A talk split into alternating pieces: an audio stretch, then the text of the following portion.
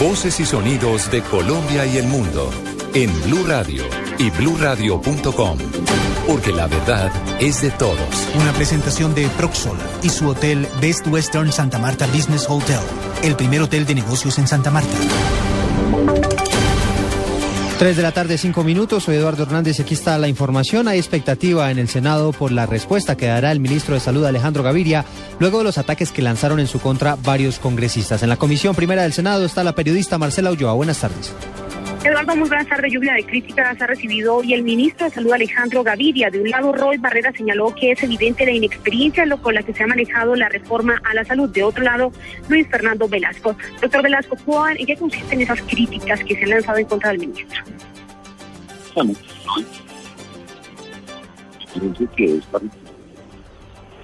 Si no tenemos tiempo, que sepamos que no tengamos tiempo, pero debatiéndola, no eludiendo el debate entonces que me parece pues importante que él haya hecho el esfuerzo de acercar a la academia, al grupo médico, pero evidentemente la decisión la va a tomar el gobierno con esos insumos que nosotros respetamos, de debatirla para el proyecto. Pero el debate.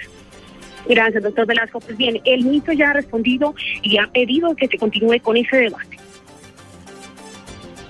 3 de la tarde, 6 minutos. Quedamos entonces atentos a la respuesta del ministro de Salud en torno a estas denuncias.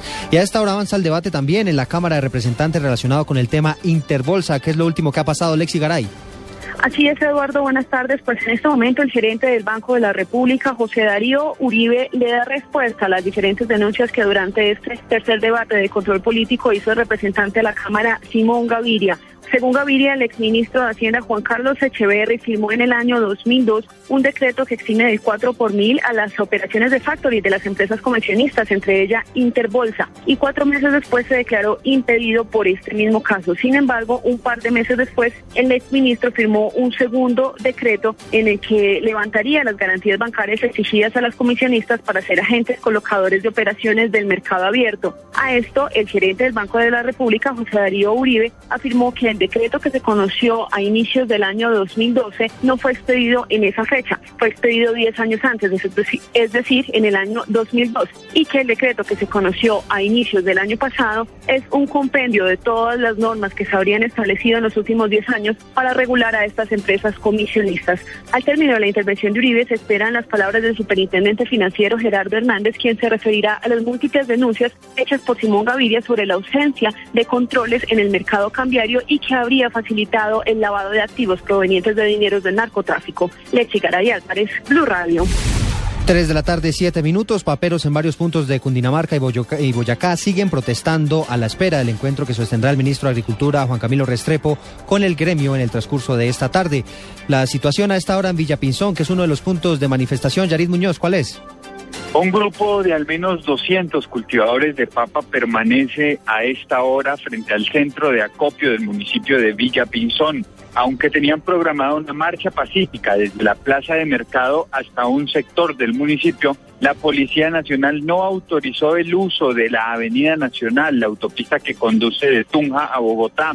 Solamente les autorizó un recorrido muy corto en los alrededores de la plaza, por lo que por ahora el grupo prefiere esperar reunido en ese punto mientras se conocen las decisiones de la reunión que se adelanta entre los representantes del gremio y el gobierno nacional en la capital del país. Yarid Muñoz, Blue Radio. Yarid, gracias. Tres de la tarde, ocho minutos. Hablamos ahora de información internacional porque las autoridades descubrieron una red de robo de niños para ser vendidos en España. La policía destapó 28 casos de bebés raptados en Marruecos. Los detalles los tiene Silvia Carrasco. La Guardia Civil de Melilla, una ciudad española en el norte de África, detectó 28 bebés que fueron robados entre los años 1970 y 1980 en Marruecos para, con documentación falsa, darlos en adopción a matrimonios y parejas españolas, haciéndoles pasar ante las autoridades como si fueran hijos biológicos. Muchos de los lactantes fueron entregados a familias asentadas en la comunidad valenciana, previo pago de cierta cantidad de dinero. Según la policía, varios de los implicados en la trama criminal ya han fallecido, mientras que otros han sido interrogados y detenidos. En España, Silvia Carrasco, Blue Radio. Noticias contra reloj en Blue Radio. 3 de la tarde, 9 minutos. Estamos atentos al Consejo de Seguridad que avanza a esta hora en la ciudad de Armenia, donde hay expectativa en torno a la posible confirmación de la muerte de alias Caliche, el máximo líder de la columna Teófilo Forero de las FARC.